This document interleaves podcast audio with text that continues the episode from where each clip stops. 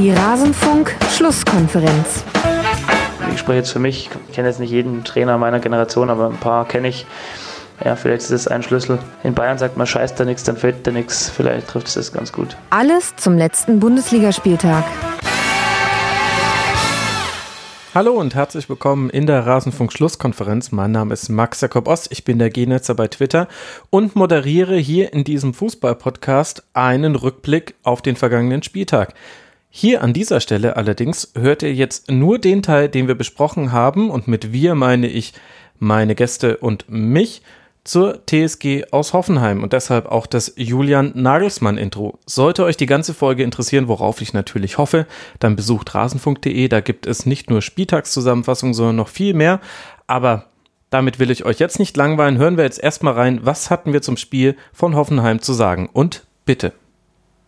Und wenn wir da unten drin hängen und uns über die Mannschaften unterhalten, die eben gegen den Abstieg kämpfen, dann kommen wir am VfB Stuttgart nicht vorbei. Der hat gegen die TSG aus Hoffenheim gespielt und mal wieder konnte Hoffenheim eine chancentechnische Überlegenheit nicht in genügend Tore umwandeln.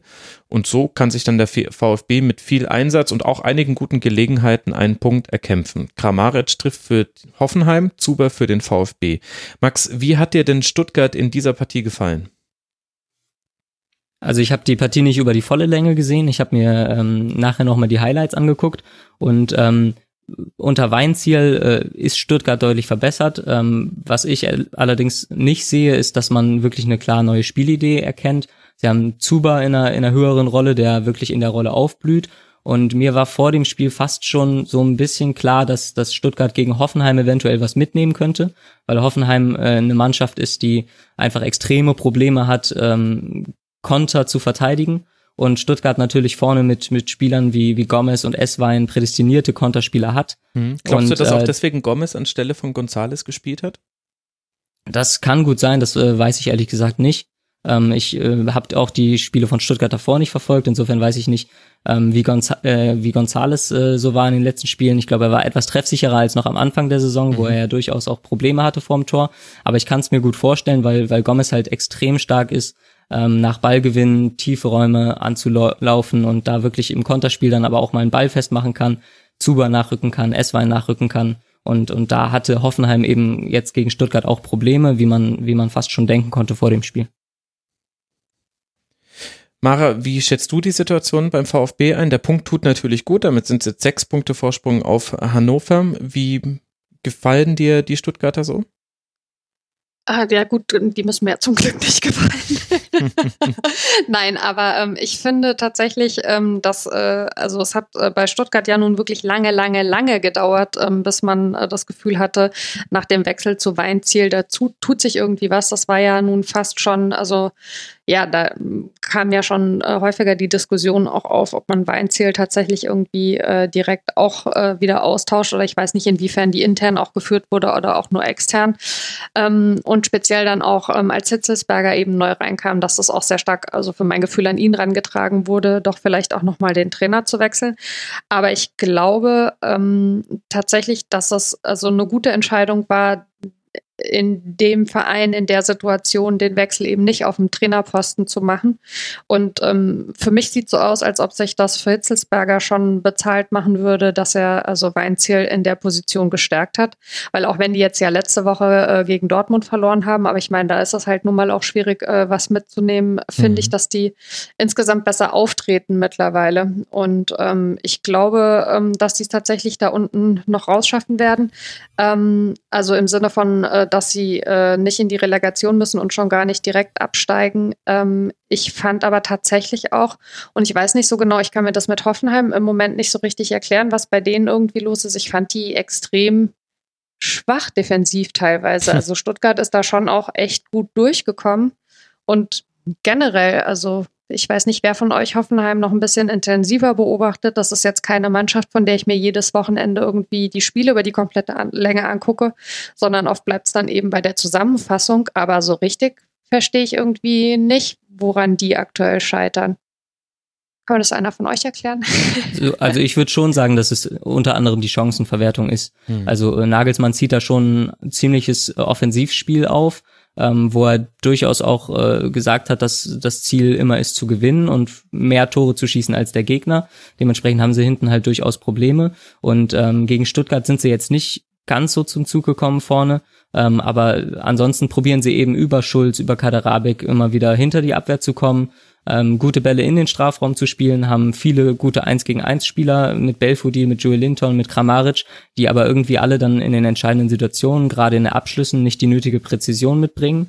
Und was halt auch immer noch so ein bisschen zum Tragen kommt, habe ich das Gefühl, Teams, die halt das Spiel dominieren, die bekommen halt durchaus weniger Räume in der Offensive. Das heißt, wenn Stuttgart mhm. jetzt ein Konterspiel spielt gegen Hoffenheim, dann, dann hast du halt vorne einfach mehr Räume mhm. und bist ein bisschen unbedrängter am Abschluss. Und da ist Hoffenheim halt so dominant, dass sie die eben ein Angriffspressing spielen, früh anlaufen in der Regel, ähm, auch wenn sie da natürlich variieren und dann zu Chancen kommen, aber häufig aus bedrängten Situationen auch so ein bisschen das Gegenspiel zu Dortmund, die halt häufig, häufig auch Torchancen haben, wo sie unbedrängt sind und dementsprechend auch jetzt in Bezug auf Expected Goals so ein bisschen überperformen. Mhm. Und äh, da ist Hoffenheim so das komplette Gegenteil. Also die kreieren viele Chancen aus guten Positionen, wo sie dann aber immer noch mal in Bedrängnis sind.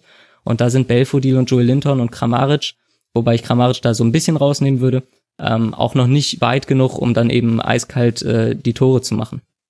Finde ich ja interessant, also weil das für meine Beobachtung, äh, also gerade das mit dem Torchancen zwar kreieren, aber dann eben den Abschluss nicht sauber zu Ende spielen und am Ende ohne die Tore dastehen, ist ja fast eher ein Problem, was man sonst in anderen Tabellenregionen irgendwie häufiger hm. beobachtet. Und deswegen finde ich das bei Hoffenheim echt erstaunlich.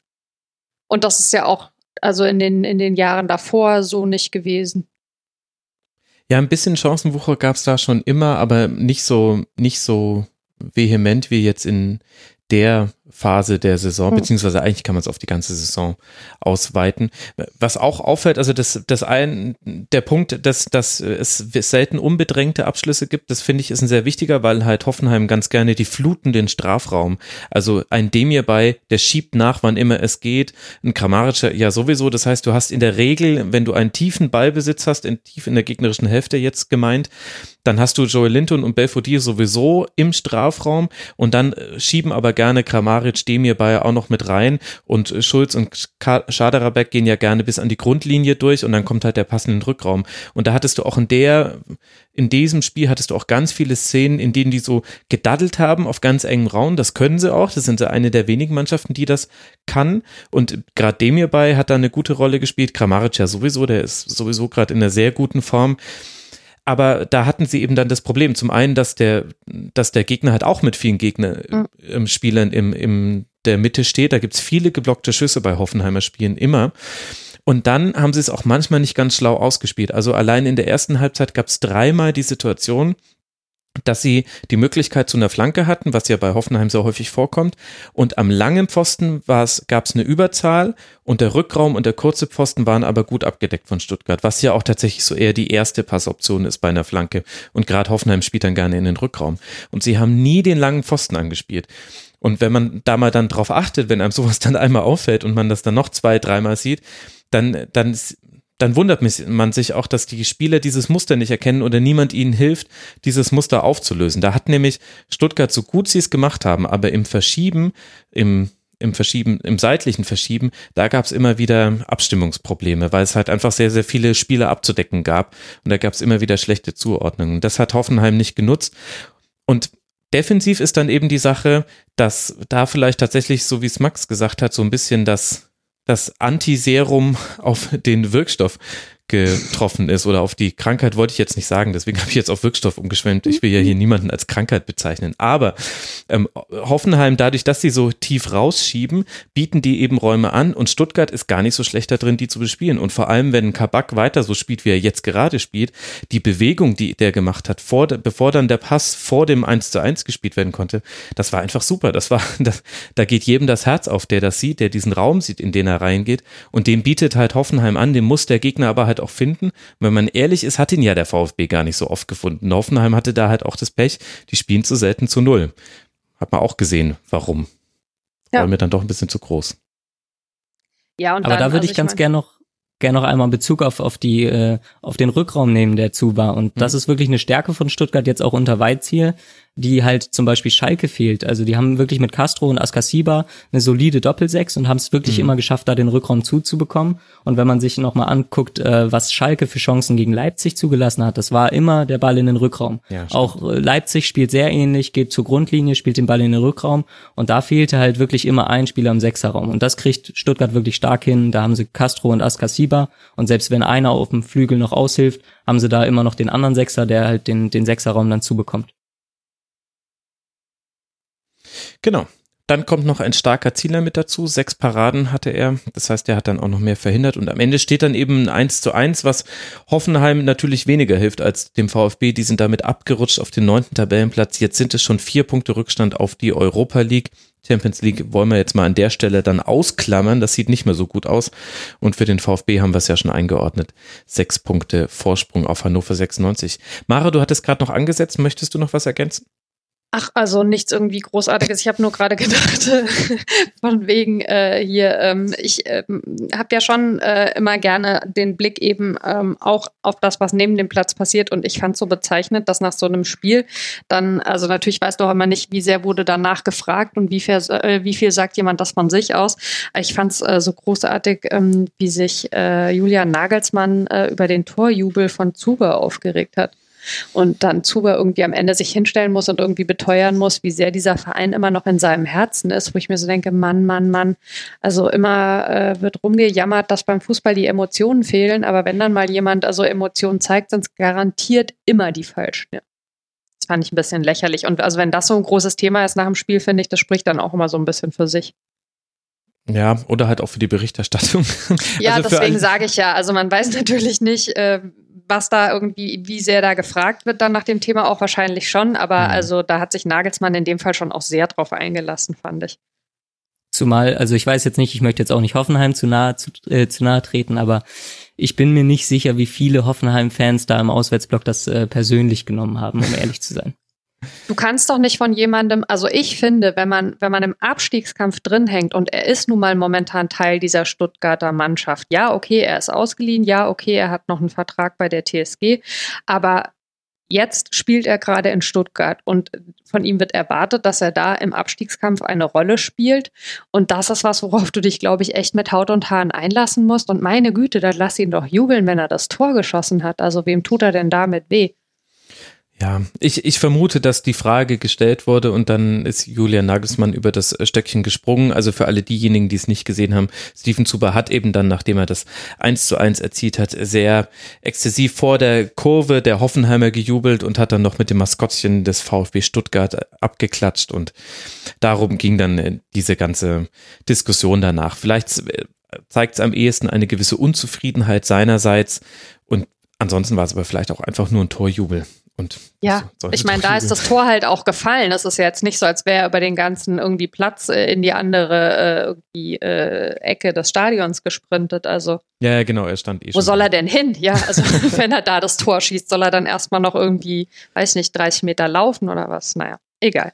Ich wollte es nur mal angemerkt haben, dass ich sowas immer ein bisschen lächerlich finde. Gefühle, Gefühle, ach nee, doch nicht, sind die falschen. Schade, dass, äh, ja, dass das jetzt nicht hier irgendwie rund um den Valentinstag aufgenommen wurde. Für den VfB geht es jetzt dann weiter bei Eintracht Frankfurt nach der Länderspielpause und die TSG aus Hoffenheim empfängt dann zu Hause Leverkusen und wenn man irgendwie noch an die Europa League Plätze ranrucken möchte, dann muss dieses Spiel gewonnen werden und ich glaube vom fußballerischen her kann man sich da auch schon drauf freuen auf diese Partie dann nach der Länderspielpause. Die müssen wir noch kurz aushalten, liebe Hörerinnen und Hörer.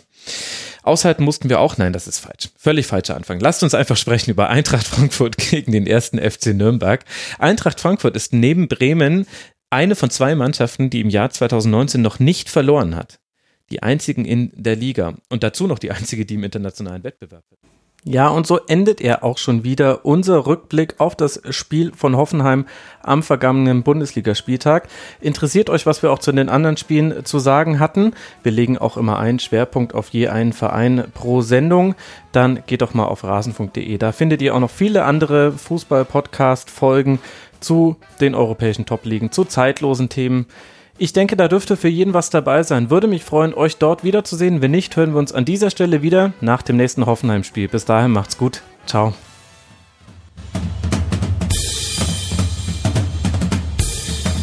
Das war die Rasenfunk-Schlusskonferenz. Wir geben nun zurück in die angeschlossenen Funkhäuser.